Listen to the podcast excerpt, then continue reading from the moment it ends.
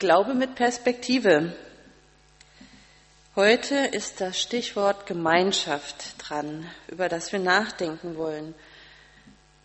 Das griechische Wort für Gemeinschaft heißt Koinonia. Und ich dachte, das hört sich wie so ein Mädchenname an. Und vielleicht ist die Koinonia, die Gemeinschaft, auch so zart und empfindsam wie ein kleines Mädchen. Wie sehe ich die anderen? Welche Brille habe ich auf, wenn ich meinen Nächsten anschaue? Gemeinschaft kommt ja nicht von gemein, sondern von gemeinsam. Ach, es ist manchmal eine echte Herausforderung, mit den Menschen klarzukommen, die um mich herum leben, sagt mein Nachbar und schaut mich dabei an. Für manche Menschen bedeutet Gemeinschaft Geselligkeit, Feste feiern. Es ist ein gutes Gefühl, mit anderen zusammen zu sein und was zu erleben. Der Begriff kommt aber auch in der Soziologie vor und beschreibt eine Gruppe von zusammenlebenden Menschen. Und schließlich scheint es so ein wichtiger Begriff zu sein, um zu beschreiben, wie, wie das gemeinsame Leben sein kann, dass es der Name einer Institution geworden ist, nämlich die Landeskirchliche Gemeinschaft. Und hier in Barmstedt halten wir uns sogar im Haus der Gemeinschaft auf. Was bedeutet also Koinonia? Was bedeutet Gemeinschaft? Und ich stelle mir das jetzt mal so vor. Da kommt die kleine Koinonia, nimmt uns an die Hand und möchte uns heute einfach mal eine neue Perspektive zeigen. Dieses kleine Mädchen mit dem schönen Namen Koinonia, sie möchte uns ihre Welt zeigen, die vielleicht so ganz anders ist, als wir es immer denken. Und wir gehen mit ihr ins Haus der Gemeinschaft. Dieses Haus der Gemeinschaft ist anders gebaut als dieses Haus hier. Das Haus der Gemeinschaft, in das uns die Koinonia mitnimmt, ist so gebaut, dass ganz innen drin ein Raum ist, ein zentraler Raum und um diesen Raum herum ein zweiter Raum und darum ein dritter Raum. Die meisten Menschen die das Haus der Gemeinschaft betreten, sagt Koinonia, die schauen immer nur in den äußeren Raum und gehen nicht weiter. Und dann kichert sie, dabei ist der innerste Raum das Wichtigste. Nur wer den innersten Raum verstanden hat, hat den Kern von Gemeinschaft verstanden. Und wenn man den Raum nicht kennt, versteht man alles andere auch nicht. Kommt mit, sagt sie, ich möchte euch in das Geheimnis des innersten Raumes einweihen. Und dann geht sie los, lächelnd. Und wir folgen ihr. Wir gehen jetzt da in den innersten Raum. Es ist das Haus der vollkommenen Gemeinschaft. Und dann wundern wir uns, wohin uns denn die kleine Koinonia führen will denn sie scheint total aufgeregt zu sein. Sie hüpft vor sich hin. Zwar heiße ich Koinonia, sagt sie, aber das, was jetzt im Haus der vollkommenen Gemeinschaft zu finden ist, ist so überwältigend, dass ich auch immer nur staunen und dann auch schweigen kann. Wir nähern uns dem innersten Raum, dem Haus der vollkommenen Gemeinschaft, und von weitem hören wir Stimmen. Wir machen da drei verschiedene Stimmen aus. Eine ruhige, liebevolle, kräftige Stimme, eine sympathische, etwas jungenhafte Stimme und eine Stimme, die man nicht beschreiben kann. Ach Vater, sagt die jungenhafte Stimme, das hast du echt gut gemacht. Du aber auch, mein Sohn.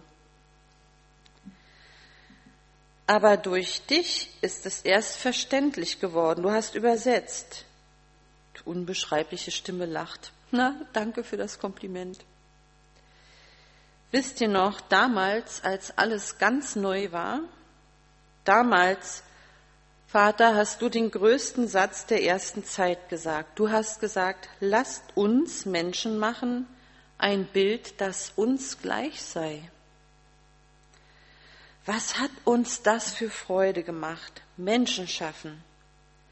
Sie sollten mit uns und untereinander in gleicher Harmonie und Gemeinschaft leben wie wir. Das war der Plan. Und es hat lange gedauert, bis sie verstanden, dass wir damals schon drei in eins waren. Schon damals. Und wie gut uns doch die Menschen gelungen sind. Erstklassig. Wie wunderbar war es, wenn wir mit ihnen abends durch den Garten spazieren konnten. Wir stehen mit kleinen Koinonia immer noch vor der Tür und lauschen. Koinonia, sind das echt Vater, Sohn und Heiliger Geist, die da miteinander reden? Der dreieinige Gott? Ja, so ist es. Drei in eins. Gott selbst ist die vollkommene Gemeinschaft. Sie ist in ihm zu finden. Es ist so wunderbar, so unbeschreiblich. Wie gut hatten Sie sich damals alles ausgedacht. Für euch Menschen in großer, vollkommener Gemeinschaft wollten Sie mit euch zusammenleben. Ach Mensch, Koinonia, dann lass uns doch endlich in den Raum reingehen. Nein, das geht nicht, sagt sie traurig. Diese vollkommene Gemeinschaft zwischen Gott und Mensch ist zerbrochen. Die Tür zum Paradies ist zu.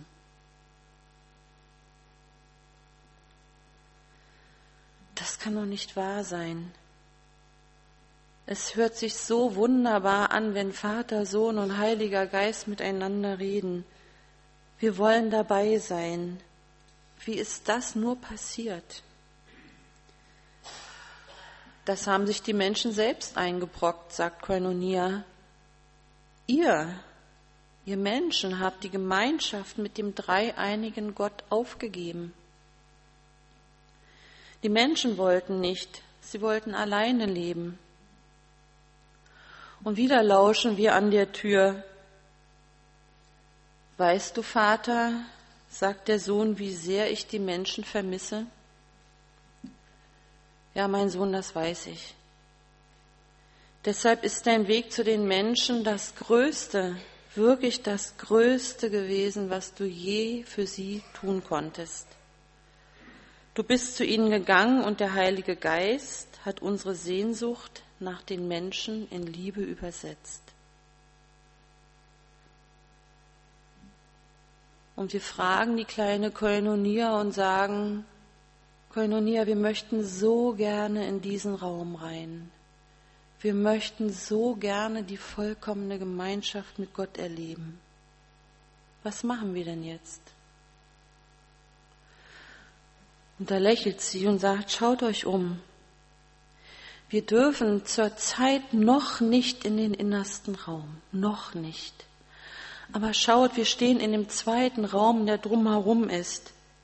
Das ist das Haus der geschenkten Gemeinschaft. Wir entfernen uns etwas von der Tür, hören immer noch Vater, Sohn und Geist reden und stehen jetzt mitten in diesem zweiten Raum. Die kleine Koinonia erklärt, durch den Sohn gab es den neuen Anfang. Er wurde wie wir, damit wir werden können wie er. Gemeinschaft ist nichts, was Menschen sich erarbeiten können. Sie ist Gottes Geschenk für uns. Gott hat es getan, nichts anderes. Gemeinschaft geht ganz allein von Gott aus. Er selbst ist die vollkommene Gemeinschaft in sich und bietet sie uns im Sohn wieder neu an. Nur der Mensch, der sich mit ganz, seinem ganzen Sein an Christus bindet, gehört zu diesem Neuanfang, den Gott mit uns macht. Ein Mensch, der sein Leben für Christus absolut öffnet, ist eine Neuschöpfung. Nur dieser Mensch, nur dieser Mensch kann sagen, ich lebe doch nun nicht ich, sondern Christus lebt in mir. Und gleichzeitig kann man sagen, ist jemand in Christus, ist er eine neue Kreatur, das Alte ist vergangen, Neues ist geworden, er in uns und wir in ihm. Das ist das Neue. Das ist die neue geschenkte Gemeinschaft. Christus in mir und ich in ihm. Wie ein Schwamm im Wasser. Ist der Schwamm im Wasser oder ist das Wasser im Schwamm? Man kann es nicht trennen. Christus in uns und wir in ihm. Und wir fragen dieses kleine Mädchen Koinonia, du redest von einem Neuanfang. Ja, sagt sie, in 1. Korinther 1, Vers 9 steht, denn Gott ist treu, durch welchen ihr berufen seid zur Gemeinschaft seines Sohnes Jesus Christus, unseren Herrn. Das heißt, von Anfang an, von Anfang an seid ihr eigentlich zur Gemeinschaft berufen gewesen. Dann kam der Bruch durch die Sünde, durch Christus ist aber jetzt ein Neuanfang gemacht.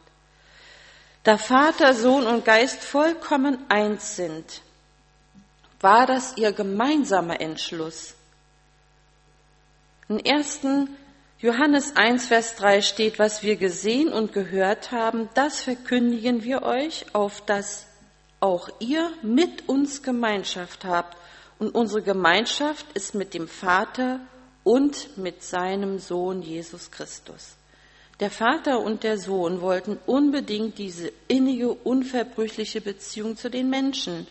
In Philippa 2, Vers 1 steht, dass Menschen aber auch die Gemeinschaft mit dem Geist haben sollen. Ihr seht, sagt Koinonia, Gott, der Dreieinige, möchte, dass er mit mit euch so, dass ihr mit ihm so lebt, wie er mit Vater, Sohn und Geist in Gemeinschaft lebt. Wir stehen entstaunt in diesem Haus der geschenkten Gemeinschaft und sagen, Koinonia, sag uns, wie geht das mit der Gemeinschaft mit Gott? Da lächelt sie und sagt, na, ihr feiert doch Abendmahl. Versteht ihr nicht? Im Abendmahl wird es am allerdeutlichsten. Durch Brot und Wein habt ihr Teil am Leiden und Sterben Christi. Ihr nehmt Brot und Wein in euch auf und habt so innige Gemeinschaft mit ihm. Aber gleichzeitig sind auch andere Menschen da. Und sie nehmen auch Brot und Wein auf und, und haben Anteil am, haben Teil am Leiden und Sterben Christi, genauso wie ihr.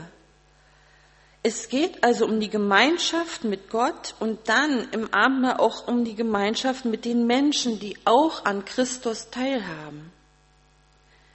Ein Mensch bindet sich an Christus und hat Teil an ihm. Ein anderer Mensch macht das auch. Und so haben sie über Christus Gemeinschaft miteinander.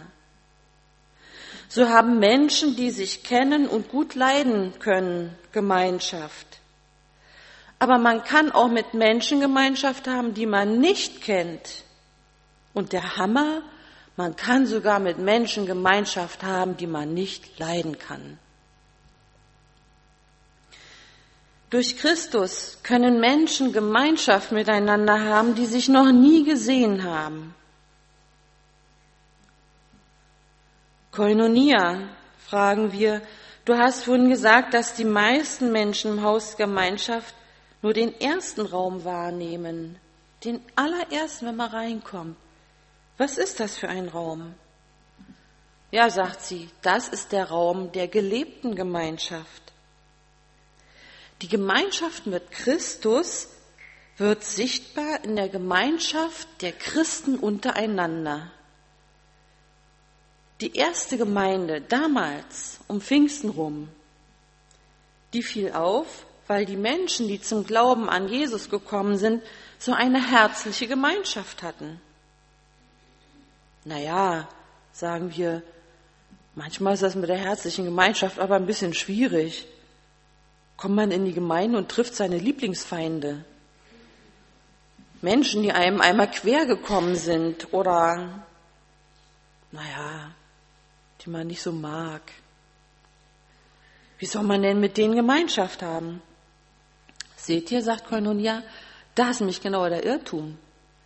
Ihr denkt immer, Gemeinschaft hat was mit Sympathie zu tun oder mit Spaß. Ihr sagt immer, oh, wir hatten gute Gemeinschaft und meint, wir hatten Action, wir haben gelacht, wir haben uns gut verstanden.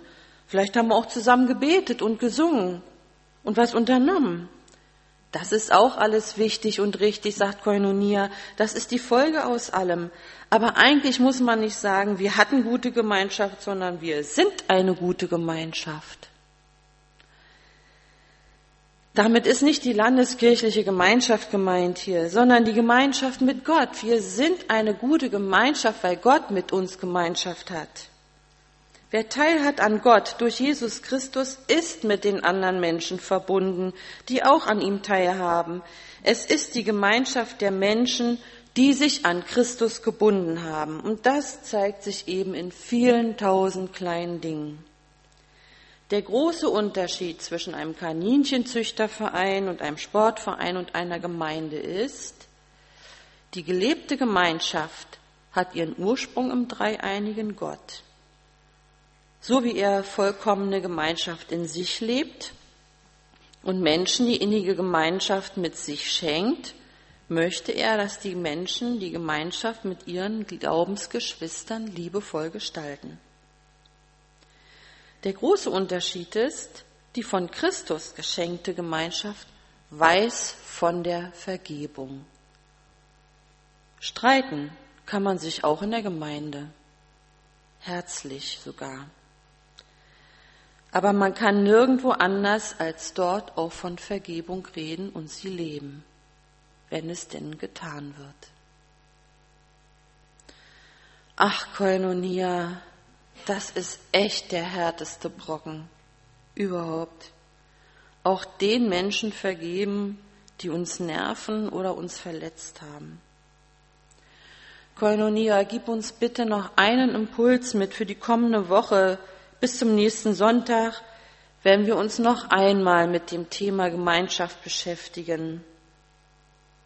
Dann wird es mir darum gehen, wie man in der Gemeinde Gemeinschaft leben kann. Ein Impuls, fragt Koinonia? Ganz einfach. Fragt euch immer wieder im Laufe der Woche, wie kann ich dem anderen dienen? Nicht, wie kann ich ihn betütteln oder so. Nein, dienen. Wie kann ich ihm dienen? Das Haus der gelebten, der gelebten Gemeinschaft ist ein lebhafter Raum, dieser äußere Raum. Da ist immer was los. Aber wir verstehen jetzt, diese Gemeinschaft kann nur gelebt werden, weil der dreieinige Gott sie uns schenkt. Seine in sich vollkommene gelebte Gemeinschaft ist das Zentrum, der innerste Bereich.